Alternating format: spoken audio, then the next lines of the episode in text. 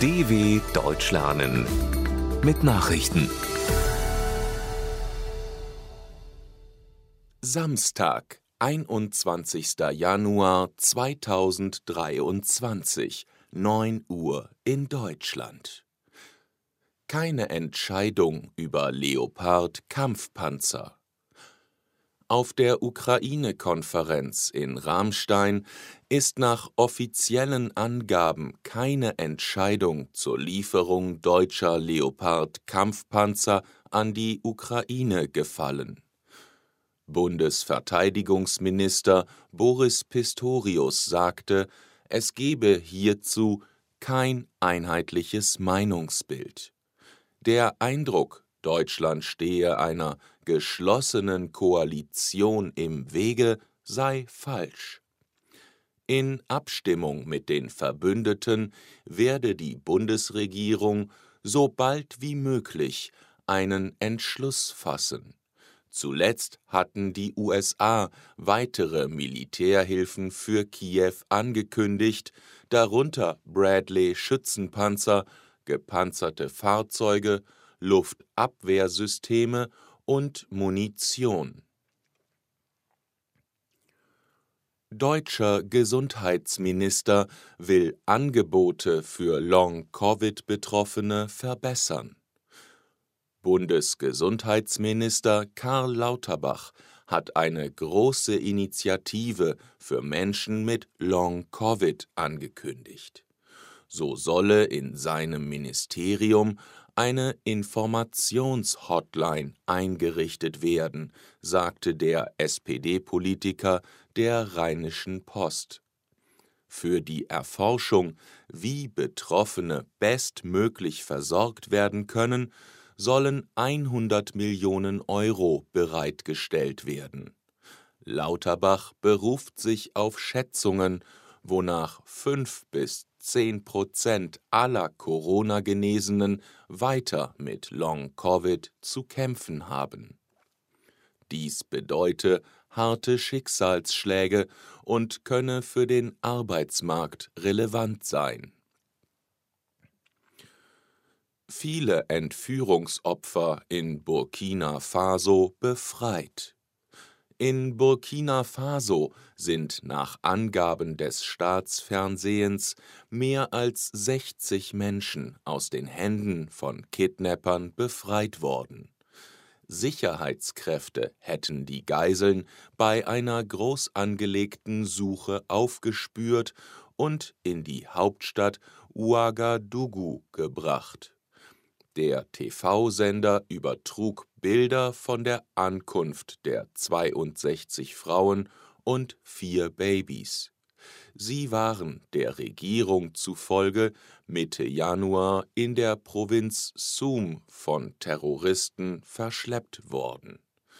In mehreren Regionen Burkina Fasos sind islamistische Milizen aktiv das westafrikanische Land, in dem das Militär mehrfach geputscht hat, gehört zu den ärmsten Staaten der Welt.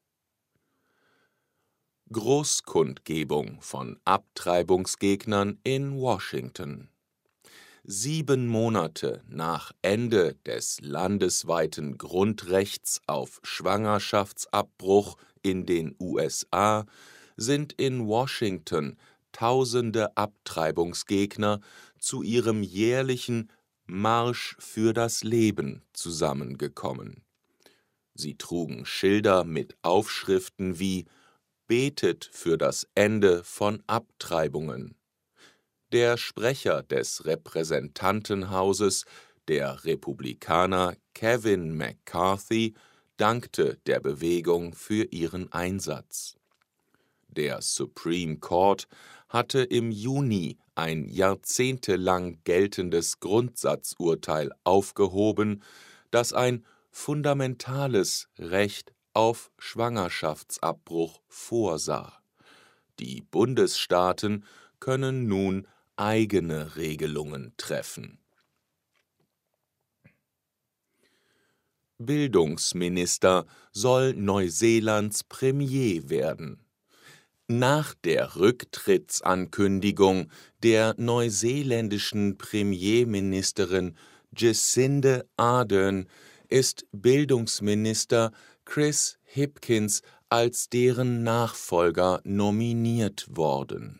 Wie die regierende Labour-Partei mitteilte, ist der 44-Jährige der einzige Kandidat für den Posten des Regierungschefs. Er soll am Sonntag offiziell bestätigt werden und dann auch den Parteivorsitz übernehmen. Im Kabinett war Hipkins zeitweilig für Maßnahmen zur Bekämpfung der Corona-Pandemie verantwortlich. Ardern hatte am Donnerstag erklärt, sie werde ihr Amt Anfang Februar aufgeben. Im Oktober stehen in Neuseeland Parlamentswahlen an. ISS-Astronauten absolvieren Weltraumspaziergang.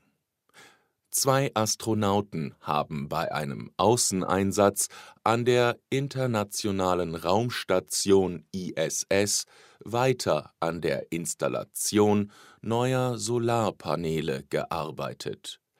Die NASA-Astronautin Nicole Mann aus den USA und ihr japanischer Kollege Koichi Wakata verließen die ISS dazu für rund sieben Stunden. Zur Montage der neuen Module hatte es schon mehrere vorbereitende Weltraumspaziergänge gegeben. Weitere sind geplant. Die Raumstation umkreist die Erde in einer Entfernung von 400 Kilometern. Den benötigten Strom für die Geräte an Bord bezieht die ISS über Sonnenenergie, die durch Photovoltaikmodule nutzbar gemacht wird. Soweit die Meldungen vom 21.01.2023 dw.com/langsame Nachrichten